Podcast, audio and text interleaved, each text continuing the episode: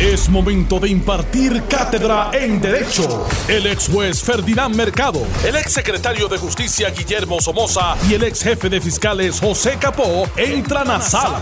Todos de pie, porque a continuación arranca el podcast de Ante la Justicia.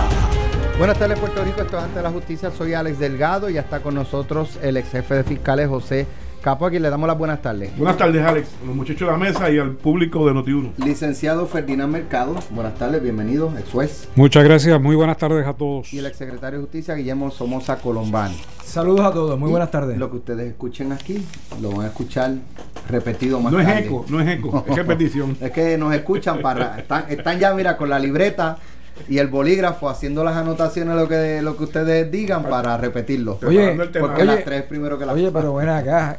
¿Qué, Oye, ¿qué mamey es así? Vamos, exacto. eh. Oye, Alex vino hoy almorzadito, vino duro, duro. Hoy es miércoles. Bueno, El ombligo de la semana. eh, vamos a hablar eh, lo- la situación de- del video, eh, de si tiene que hablar, no tiene que hablar, si hay que dar explicaciones, no hay que dar explicaciones. De la gobernadora sigue siendo tema. Vamos a estar hablando también de que ya identificaron el, el individuo que yo no dicen que arrolló, eh, pero se habla de que lo asesinó. eh, o que- o- o- se fue un asesinato, esto que ocurrió en Santurce, donde lanzan un cuerpo de un vehículo, luego le pasan eh, por encima. Bueno, lo que pasa es que entiendo yo que la Pathfinder, lo discutimos La ahorita, guagua era la de él. guagua era de él, pero Sí. ¿quién iba guiando? Por eso, O sea, la guagua no iba sola. registralmente, sí, pero se lo pudo haber No era, a alguien, se lo no pudo prestado a alguien. ¿Se acuerdan de Kit? Sí, En los Sí. 90. Que el lo- Knight le- Rider. le hablaban y regresaban. Este, y está el tema eh, también de la abuela. Eh, la abuela de Ponce que fue arrestada en, en el día de ayer eh, porque le Parece que, culparon era, droga. parece que esa era una familia empresarial. Mira, Sí, sí, una la empresa. familia es una institución, se lo cogían ¿sabes bien a pecho. ¿Sabes qué? No era marihuana y cocaína, era marihuana y heroína. Correcto. O sea, no, Bueno. todo, no todo el mundo en esa empresa, Ferdinand, este negocia No, heroína. eh, Hasta diversificado. el niño, Diversificada. hasta el niño le Heroína- habían puesto heroína este, ya, o Pero sea, fíjate eso, eso es interesante, alto calibre. Lo vamos a discutir más adelante, pero por lo menos ya la noticia hoy da un poco más de margen de cómo fue la ocupación, ¿verdad? No da totalmente los datos, porque Ahora- vamos a determinar si legalmente ese caso va a prosperar o no. Escucha- Bueno. ¿Escuchaste la fianza? Sí, eso es indicativo. Por ahí que vamos. Sí. ¿No viste el abogado que dijo, mi cliente es inocente? Ayer. Vamos Ante a discutir eso ya dentro de un ratito. La gobernadora, eh, hoy varias personas, ¿verdad? Este, conocedoras del derecho, de las leyes, eh, han expresado que la gobernadora tiene que dar explicaciones eh, para aclarar, más allá de toda duda, que no se ha violado una ley, ya sea una ley a nivel político o una ley a nivel gubernamental, con la publicación del video de la semana pasada. No obstante, la gobernadora dijo hoy que no, que ella no tiene que dar explicaciones desde su punto de vista. Ya ella dio la explicación que tenía que dar y se acabó. Eso fue un video para su red social personal y eso es todo. Mira, la señora gobernadora sigue siendo consistente en los errores. Yo creo que hoy cometió otro error que lo que hace es extender la discusión del tema. Cuando un político dice yo no voy a hablar de eso, lo que está es invitando a toda la prensa del país y a los políticos de oposición Veas el caso ¿A que hablen de Ricardo eso? Rosselló cuando regresó de España y dijo, esta es la última vez que hablo del chat. ¿De España o de Francia? De, de Francia vía España. Ah, ok. Parece De que hizo Francia, una parada sí. técnica en... No, es que En me, Madrid. Me acordé de las palabras de, De- Douglas, de- de Douglas Leff. de Douglas, sí. eh, Eh, o sea, eh, cuando, eh, un poco para validar eh, y apoyar lo que tú estás diciendo, Ricardo Rosselló dijo, se acabó el tema del chat. Cuando regresó de, de Europa, de una conferencia y se acabó, se acabó. Fue que, que estaba apenas empezando. ¿Qué tú le recomiendas? ¿Un viaje? Ah, bueno, pero un viaje permanente para Oye, que regrese oye, después, oye, pero, después de las Sí. La, la tiraste por el medio y te la bajó. que, re- que regrese después de las elecciones o de- por, por la lo primaria, siguiente la primaria. de las elecciones. No, lo, lo extendí un poquito más. Mira, Wanda Vázquez pudo haber sido un excelente profesional en su campo. Pudo haber sido. Y cuando digo pudo haber sido, es que en este momento yo lo tengo también en cuestionamiento.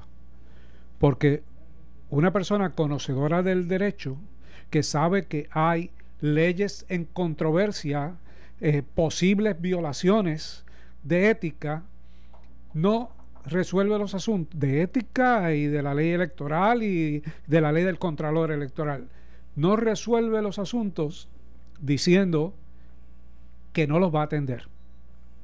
Me parece que lo hizo de dentro de un grado de desesperación o de no evaluación o de sencillamente no asesoramiento. En política, tú nunca atraes las balas, tú las repeles. Y ella lo que está diciendo es dispárenme, dispárenme, yo no voy a hablar, yo no voy a explicar. El electorado que escucha eso, lo primero que piensa es, aquí hay gato encerrado, o sea, ¿por qué no habla?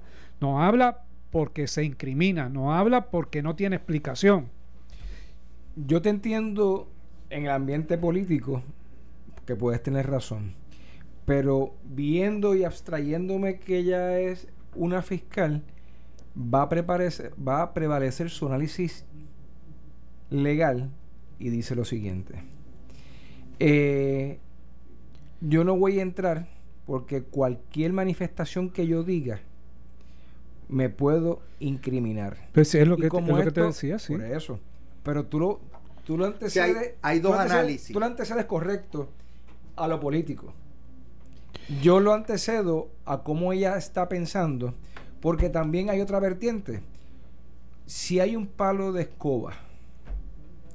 Lleno el escoba challenge lleno, ahora que, lleno que, completamente, que la escoba lleno esa. completamente de vaselina por cualquier lado que tú lo cojas puedes embarrarte de vaselina.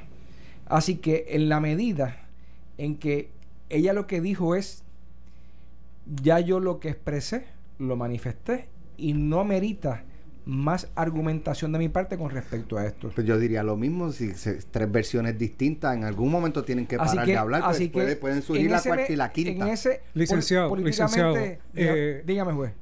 Licenciado, si fuera su cliente y usted tuviera que defender esas expresiones. Ah, pero eso es fácil, Ferdinand. Seguro. Debe decir pero- que, que y, no la, y la pregunta que yo te voy a decir a ti, correcto. Ajá. Eso, eso fue lo que hizo. Sí, pero, Bueno, eso fue lo que pero hizo. Billy lo Pues- dijo porque se sí. puede incriminar. Pues- pues. Correcto. Por eso, por eso. Eh, eh, eso en el tribunal. Pero, Pero la autoincriminación no aplica donde ella se ha metido en este yo mundo. sé que tú estás es hablando de lo otro. político, yo lo sé. Ahora, Yo pero lo sé. ya hay una querella. Dos. eh, por Hay lo dos. menos la del comisionado electoral Eh, que del Partido radicó Popular. dos. Radicó dos. Y, y ella no puede ir allí, ya yo di explicación, me remito a lo que por yo he dicho eso, anteriormente y esa Alex, es la, esa es la por eso es que explicación. yo decía ayer que estuvimos Ferdinand y yo en este coloquio que ella debería haber tenido desde el primer instante personas, ya sea secretario, ya sea de su campaña, cualquiera que yo que saliera a manifestar lo que era correcto, manifestar lo que ellos interesaban o coger el golpe ellos, que no lo cogiera ella. ¿Quién sigue cogiendo el golpe? Ella. Ella Pues, y, y mientras no hable, empezamos ayer. mientras no explique válidamente, va a seguir cogiendo el golpe. Ella tiene esperanza a sacarlo. Hay más noticias, hay más noticias más importantes que esa. No. que llevan ya un mes. No lo hay, Billy. mes. ¿Cuándo fue lo de lo del el almacén? 18 El de enero. Y hoy es 12. Casi un 12. Casi un Sí, mes. casi y no un ha mes. podido. Este, eh, ¿sabe? Bueno, no ha podido hay- por hay- las guerras internas que hay. Claro, pero esa guerra no se acaba. Guerra esa no guerra no se acaba este regla- viernes. Seguro que esa no. guerra se acaba el Se- 6 de junio. Correcto. Por lo tanto, va a seguir. eh, ¿Verdad? En el análisis. Y esto es parte de la guerra. Pero ya. Lo ah, de hoy fue parte de la guerra. Por eso, pero es, eh, pero hay otros actores en esa guerra, porque Ahora- se incorpora la oposición política. No es una guerra interna. No solamente eso, sino se incorpora otras personas que tienen una agenda personal por las circunstancias, con razón y sin razón, Ahora, ¿verdad? sacan provecho de ella. buscando, ¿Qué es lo que pasó hoy? Buscando ser Sí. o tratando de ser justo. Dice Jorge Dávila, eh, Esto, o sea, el video fue una expresión personal de la gobernadora y ella no tiene derecho a expresar a través de un video. ¿Y por qué no? Sí, tiene el derecho. Ella tiene todo el derecho a expresarse eh, verbalmente. eh, En video, por En escrito. video, pero tiene la obligación legal de si incurrió en gastos en ese video para que puedan evaluar si hay legalidad en cuanto a los gastos y los donativos, de informarlo en su informe. Si es político, si señor- es una expresión de la gobernadora o en su calidad de gobernadora, tiene también la obligación de informar si se utilizó fondo público Y en pedir esa permiso gestión a la, a y la tiene, comisión. y tiene que cumplir con la ley electoral solicitando a la Comisión de Evaluación de Anuncios que le autorice a hacerlo. Ahora, y si ella no fuera candidata, también tenía, y fuera un, un- algo de gobierno que se utilizó fondos públicos, también tendría que ir a la Junta de Anuncios, aunque Sí. ella no corra. Aunque ella No no corra. corra. ¿Por qué? Porque, la porque ley, la ley Así establece la aplica ley. a todo el gobierno. Porque podría beneficiarse su partido. Sí, eso es así. Estaría beneficiando a su partido. Aunque ella no corra, Aunque tendría no que corra. reportarlo también. Ella sea, lo pedir una ella lo tendría Tiene que pasar por el sedazo de la Comisión Estatal Bueno, de Elecciones. razón, porque yo creo, yo, si recuerdo bien, Todo para ahora, todo ahora. No corrió y tenían que tener la autorización Sí, todo anuncio sí, de sí, gobierno. tiene que- y Sila no corrió y tenía que... que Tiene que cumplir con la ley. O sea, tenían que Y reportarlo. todos los letreros, todos los letreros que tengan de obra pública alrededor de todo Puerto Rico que mencionen nombre tienen que Taparlo. eliminarlo. O sea, todas las obras de Eliminarlo. construcción. Todos los que se ponen cartelones de madera De obra y construcción. anunciando obra de construcción del gobierno Ah, no yo, puede yo- llevar. Yo he visto, eh, eh, yo creo que vi los otros días Tan- aquí en el Expreso no lo Ricardo. Rosselló. No las han tapado. Otra- Pero la ley dice que a partir del 1 de enero no puede. ¿Por qué? Porque resalta eh, Imagen. la imagen de ese, de un, de, de- en el caso del De candidato. un candidato o de un partido. Sí, De sí. Eh, todos por igual. Pasando a otro tema, en el caso de Carlos Acevedo, discutíamos esta mañana, escuchaba a Normando, eh, Normando Valentín en Normando de la Mañana, luego en, en Sin Miedo analizamos el testimonio de Carlos Acevedo, que fue hoy, este no sé si todavía está testificando, A puerta pero, cerrada, pero que es ejecutivo. a puerta cerrada y un poco el debate y el cuestionamiento era por qué a puerta cerrada. Uno de los eh, análisis ¿verdad? Que, que trajo Carmelo es, eh, porque esto es a solicitud de la abogada Mayra López Mulero, que lo representa él legalmente. Eh, y planteaba Carmelo, bueno, lo que pasa es que si, si ya hay una investigación del Departamento de Justicia que puede durar tres años, eh, pues su abogada probablemente lo esté protegiendo de cómo lo que él diga públicamente a través de una vista pueda ser utilizado por el Departamento de Justicia para entonces eh, o procesarlo, Oye, acusarlo, Alex. referirlo, lo que sea. Y mientras él, él no dé ese testimonio públicamente, pues no necesariamente muestra sus cartas al Departamento de Justicia. Ella quiso llevarlo.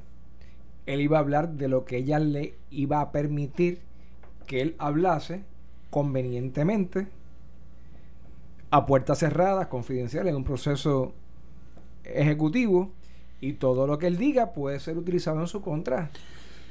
Pero aquí hablamos de también, todo el mundo lo sabe, de que hay otras agendas con respecto a esto. Y, Por eso la abogada lo pudiera estar protegiendo de esas agendas. o estar en esas agendas. Billy Bueno, está- pero agenda, ella no está en agenda en contra de él, ella lo está pero en contra del representando. En contra, por eso, En pero, contra de la gobernadora. pero el gobierno pudiera tener una agenda y su abogada diga, bueno, vamos, él, él puede hablar, pero tampoco es que lo va a hacer público, Correcto. no le va a entregar Ella al bien- Departamento de Justicia toda su... Ella muy bien está salvaguardando los derechos de su cliente. A lo que decía Pero de la adelantando- gobernadora o, o tú Billy de, de que pudiera estar protegiéndose en términos de no autoincriminarse Correcto. igual él Pero te suelto algo para seguir en el issue, en el issue que tú dices y que Ferdinand expresa, y José también, que no va a acabar con el mero silencio. correcto Pero mira, eh, la, la vista ejecutiva se puede utilizar para varias cosas, varias vertientes.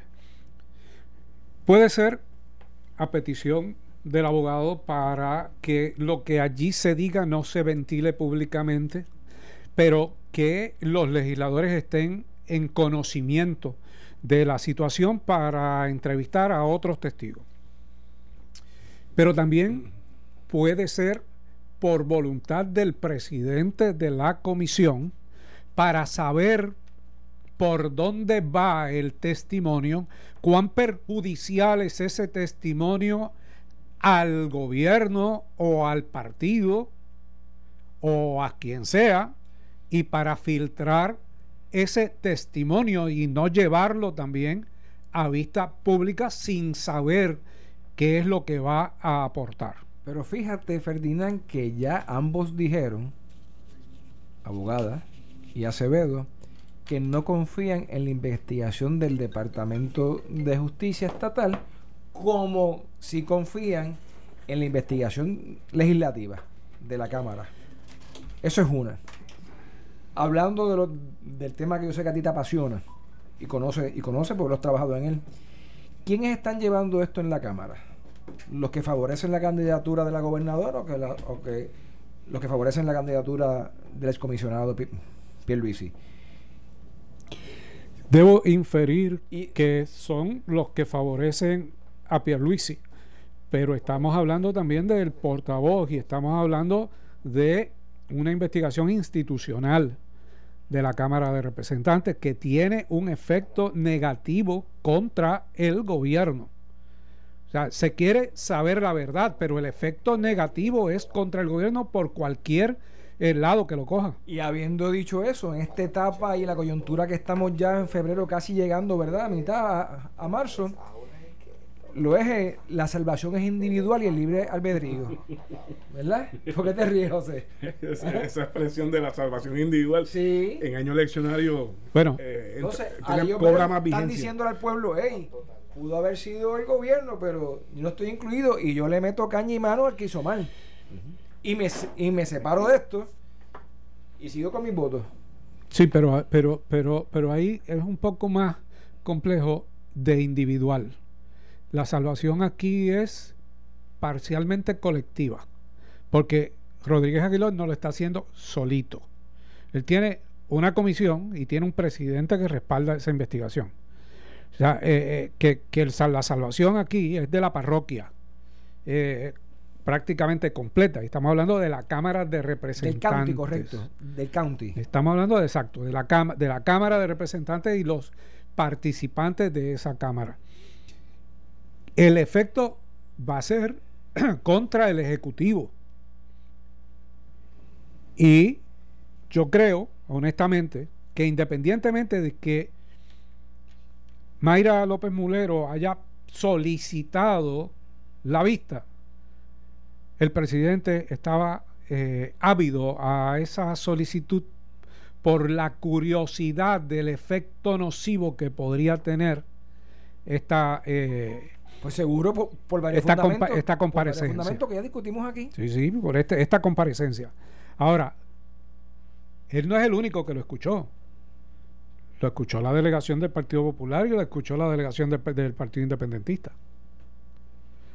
y ellos están obligados a, mantener ese contenido, eh, ¿verdad? Resguardado. O puede salir un Denis Marquez que dice, ah, yo no sé, pero yo como que escuché a Acevedo que dijo esto. Se supone que no digan absolutamente Hay otras maneras de decirlo, Alex, que tú la sabes. Sí, sí, sí. Este, ¿Y cómo hacerla? So, pena de ser excluido. Fuentes de entero crédito dicen que Carlos Acevedo dijo. De, de, hecho, Jerry entrevistó a Denis Márquez no, no pude escuchar la entrevista, pero no sé si dijo lo que tú dices. Más o menos, Ferdinand. Sí. Más o menos. yo, yo, escuché que dijeron esto, pero yo no, no, te puedo decir que fue Acevedo, porque no estaba viendo. Realmente la decisión que Mayra López Mulero alegadamente hubiese estado disponible para hacerlo también en vista pública el testimonio, bajo el fundamento que Billy dijo ahorita, ella va a controlar las contestaciones que puedan afectar a su cliente, sea en la sesión ejecutiva como en vista pública. Pues si dijo, si Denny Márquez dijo eso, que la decisión fue del que la decisión fue del presidente de la comisión, me reitero entonces en lo que planteaba de que quería establecerse un filtro para saber cuán perjudicial era ese testimonio previo a llevarlo a vista pública o determinar si lo llevaba a vista pública eventual o sencillamente si utilizaba ese conocimiento para entrevistas de otros testigos. Vamos a la pausa, regresamos en breve. Estás escuchando el podcast de Ante la Justicia de Noti1630. Bueno, la abuela del niño baleado ayer en Ponce quedó en libertad bajo fianza tras pagar mil dólares por cada uno de los dos cargos eh, eh, por sustancias controladas que le presentaron. Sin embargo, el director del CIC en Ponce, Joel González, dijo en Noti 1630 que no ha logrado dar con el paradero de la mujer desde que salió del tribunal.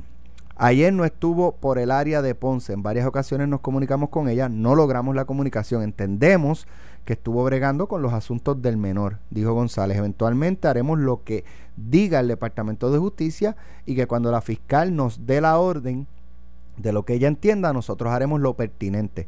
Nancy Santos Vargas, la mujer de 63 años, enfrenta eh, cargos por 15 bolsitas de marihuana y 50 dex de heroína que tenía en su cartera, de acuerdo con lo informado por González. Santos Vargas es la abuela del niño de 4 años que fue herido con cuatro impactos de bala la noche del lunes en el residencial Santiago Iglesias de Ponce y a quien le fue encontrada una cantidad de heroína en su ropa mientras era atendido en el hospital. En el incidente fue ultimado John Hernández de 26 años. Los cargos que se radicaron en contra de Santos Vargas de la mujer fueron consultados con la fiscal Rubimar Miranda y llevados ante el juez Ángel Candelario Cáliz, quien luego de evaluar las pruebas presentadas determinó causa por dos cargos por infracción a la ley de sustancias controladas e impuso una fianza de mil dólares por cada cargo.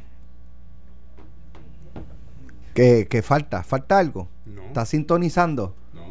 que, fíjate, ese es el dato que se recogió desde la tarde de ayer. El, el 630 se escucha nítido y el 94 lo vi como si estuviese modulando, Modulando. Exacto, Mira, a mí me llamó la atención eh, y recojo la noticia de, del amigo Rivera Puy en el vocero donde dice, los agentes procedieron, una vez la abuela lleva al niño al hospital en el vehículo, eh, los agentes y el protocolo es que se llama la policía por herida de bala, ¿verdad? Y los agentes procedieron a ocupar el automóvil de Santos Vargas en una investigación. Si fue transportado un, herido en el pues ese vehículo se ocupa para fines de investigación. Lo que me llama la atención y me preocupa a mí es lo siguiente. Y cuando la abuela sacó la su cartera del vehículo, en la misma fueron ocupados 50 sobrecitos de cocaína, 8 bolsitas de marihuana y 7 frascos con picadura de marihuana. La expresión es, y cuando la abuela sacó la cartera, del, cartera auto. del auto. ¿Cómo, abrieron, ¿Cómo abrieron la cartera? Ah, ahí está la pregunta. Ciertamente el vehículo era menester que lo ocuparan para fines de la investigación. No tengo ningún problema. Pero, pero déjame hacerte una pregunta tú ocupas el vehículo. Espérate, espérate, déjame sacar la cartera que se me quedó ahí. Y sacas la cartera. Si la sacas y lo dejaste, es que ya la cartera o, nunca la tocaste o, y, no la, y no la pusiste en inventario o ya la habías abierto y la dejaste ahí para ver qué pasaba. Porque mi pregunta es si, la, si el vehículo es parte de lo que esté dentro del vehículo también y eso incluye la cartera. Yo debo presumir, Alex, que la señora estaba fuera del vehículo cuando es ocupado. ¿Verdad? Vamos a partir de la premisa que la señora dejó su cartera personal. Una cosa es ocupar el vehículo y de lo cual posteriormente la policía en la ocupación tiene que llenar una PPR 128 que es el registro, un inventario de lo que tiene el vehículo, ¿verdad? Si es en ese, en ese, llenando ese documento que tú, esa cartera se quedó adentro que y tiene la, cartera para, anotar en el inventario. Una de las excepciones al registro sin orden. Y si ya lo habías incluido en el inventario, no podías dejar que sacara la cartera. Correcto. Lo que me luce es que cuando se le dijo a la señora que iban a ocupar el carro, ella pidió sacar su cartera y se la registraron en el momento antes de entregársela. registro ilegal. Y ahí, si fue de esa manera, Dios quiera que no, me parece que van a tener problemas en el procesamiento, aunque hubo causa para arresto. En la etapa de vista preliminar, me parece que el abogado tiene buenos argumentos para rebatir la ocupación de esa sustancia. Y con toda probabilidad el juez o la jueza que intervino se dio cuenta de, Por eso, de cuán débil estaba esa situación y puso una fianza bien bajita, Accesible. extremadamente accesible. ¿Qué pudo prestar? Sí. O sea, que ese caso pudiera estar. Eh, está débil. Falta pudiera más, estar débil. faltan más detalles. Hay que ver la declaración jurada de la gente que ocupa cuando la preste, ¿verdad? En la fiscalía, cómo explica y contesta las preguntas que estoy seguro que un fiscal le va a estar haciendo en esa declaración jurada. El detalle, porque aquí faltan detalles, detalles que son importantes para determinar si esa ocupación fue legal o no fue legal. En otros temas, el joven que se presume atropelló fatalmente el 1 de febrero al turista estadounidense Andrew James Coyle en la avenida Ponce de León en Santurce fue multado por agentes de la uniformada que lo detuvieron en la avenida Muñoz Rivera en Atorrey por rebasar una luz roja de un semáforo. La intervención ocurrió la semana pasada y el individuo fue identificado por las iniciales de KJRO. Eh, es un menor. Siguió, ah, por eso es. Sí. Sí. Ok. Siguió la marcha. Los agentes desconocían que era la persona que buscaban los agentes de la División de Homicidios para entrevistarlo en torno a la muerte del turista, quien tenía 29 años y era de Colorado. Los investigadores no han dado con el paradero del presunto conductor de eh, este incidente al que han buscado en Isla Verde y Puerto Nuevo, donde aparecen sus domicilios en la licencia. La guagua aparentemente es propiedad de la madre del joven. Ahí Eh, ahora que está. Exacto. La policía diseminó las grabaciones de la guagua una semana después del atropello. El turista se ve cuando es lanzado de la guagua. Un individuo abre una puerta de la guagua y el conductor da marcha en retroceso y le pasó sobre una llanta eh, o con una llanta sobre la cabeza y volvió a pasarle al marcharse del lugar. Hay algo de la noticia que me extraña, Alex, y es lo siguiente. ¿Qué te extraña de esta noticia? Que están diciendo que los últimos tres números son 163, ¿verdad? 163. De que de la- La tablilla. Porque están pidiendo a la, a la ciudadanía que llamen para dar información para encontrar el vehículo, ¿verdad? Sin embargo, eh, la noticia misma dice que la policía, un policía les pidió un boleto. Oye, ¿cómo es posible que en tres días no hayan podido buscar copia del boleto y está la, la tablilla completa? A mí no me sorprende eso. Bueno, por eso, yo no sé si que no la quieren decir, pero Acuérdate que son dos divisiones diferentes. no, no, pero si ya saben que le dieron un boleto, este, Billy. Si, Uno es tránsito y otro es me- homicidio. mejor ¿qué no pasa? digan, mira, mejor no digan que le dieron el Ese, boleto. ese boleto está a lo mejor en, en, en, en, en una gaveta, en lo que llega a obras públicas para grabarlo. A lo mejor no se entiende la letra, a lo mejor del boleto. A lo mejor en seis meses lo encuentran. Es posible, es posible con, que, con que lo esa pista, con esa pista era para que la gente investigara. Si no tuvieran esa pista, yo te lo concedo. Pero teniendo esa pista en la policía, ¿cómo es posible que esa gente no haya ido, eh, la investigadora a buscar a, a buscar ese eh, copia de ese boleto, aunque hu- hubiese entregado el fin de semana y hubo que esperar el lunes? Oye, Oye, estamos a miércoles ya. Dicen que no aparecía él, pero la realidad es que si registralmente está a nombre de su mamá, cuando entrevistan a la mamá, la mamá que va a decir, no, el carro se me lo llevó el nene. Sí. Y se lo llevó con permiso o sin permiso. Yo no fui. Sí. Yo no fui. Ahora, si dice sin ¿Tenía permiso?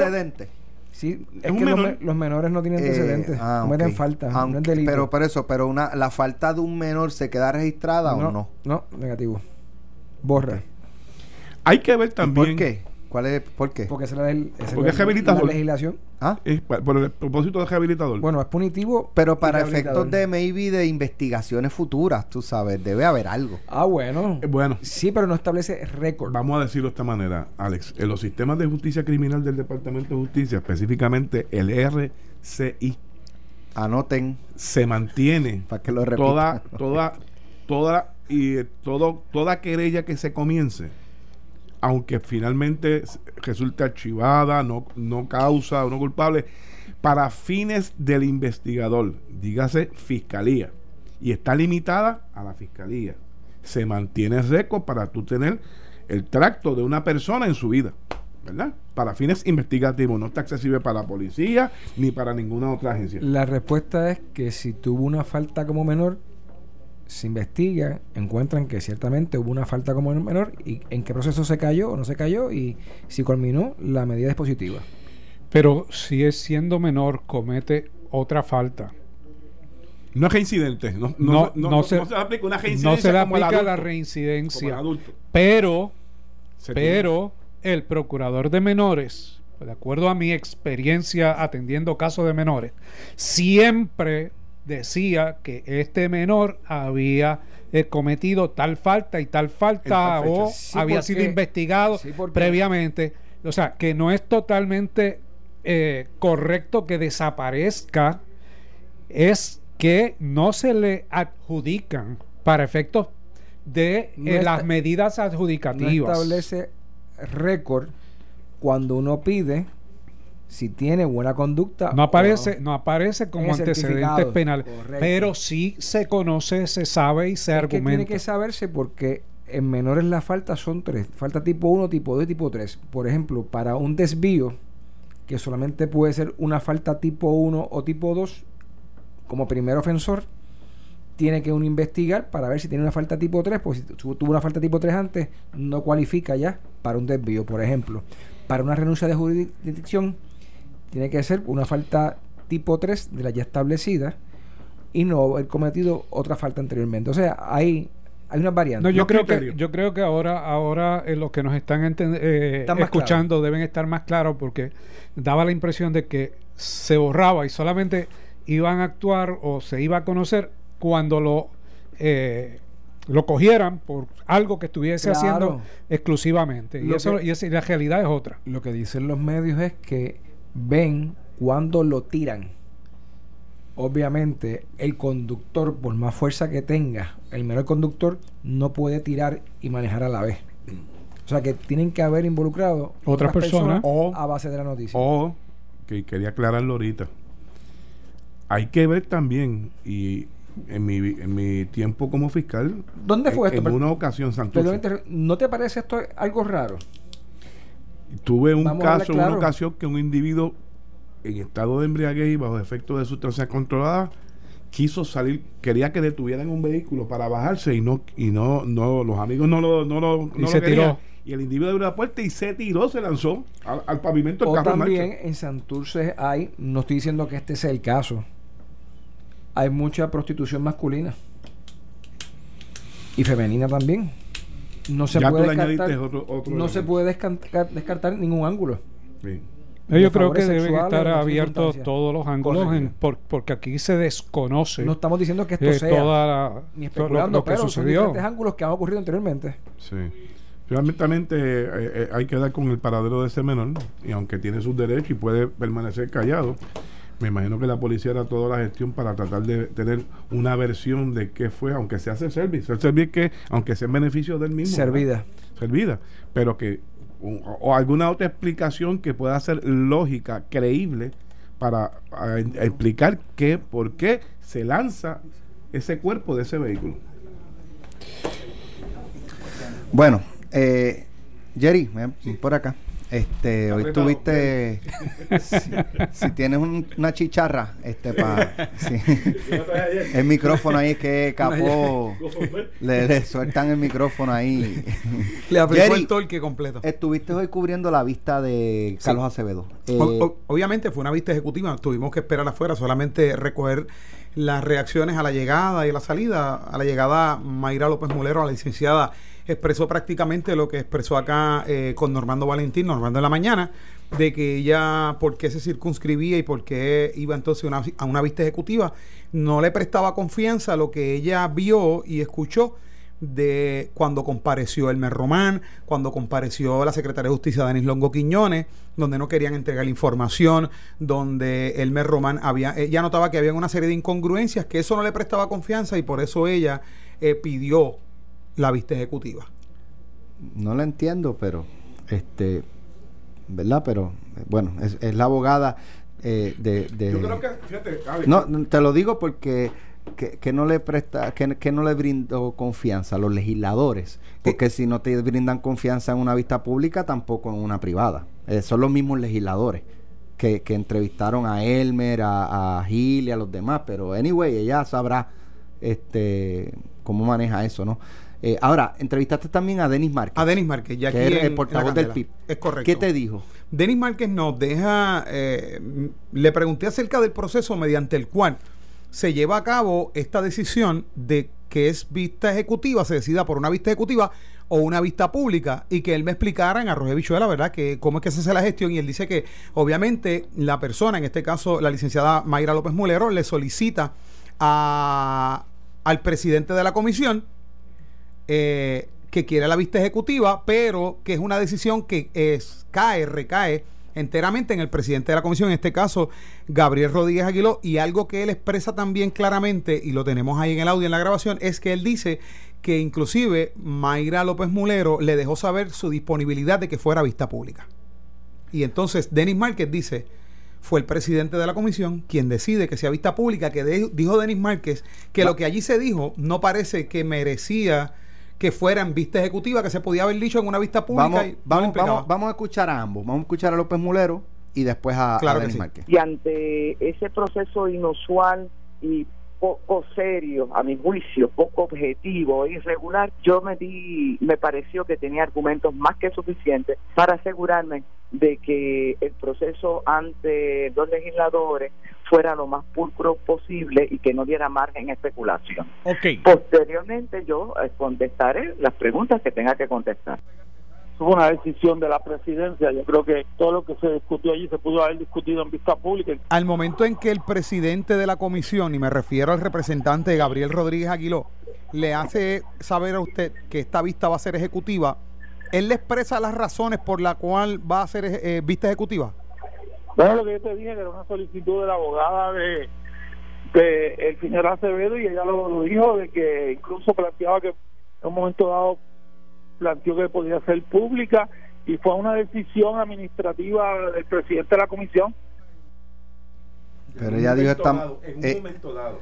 por eso, pero ese momento dado fue ¿Cuándo? eh, no sabemos. eh, antes o después. Es que no sabemos. de la decisión lo- de él lo que- Rodrigo él lo que dice es, en un momento dado la licenciada dijo que podía ser pública. O sea que ella Pero pudo ¿cuándo? haber, Pudo haber pudo de cambiado vista de posición. de la vista, Sí. correcto. Pudo- Eso es- ella pudo haber a lo mejor, eh, eh, ¿verdad?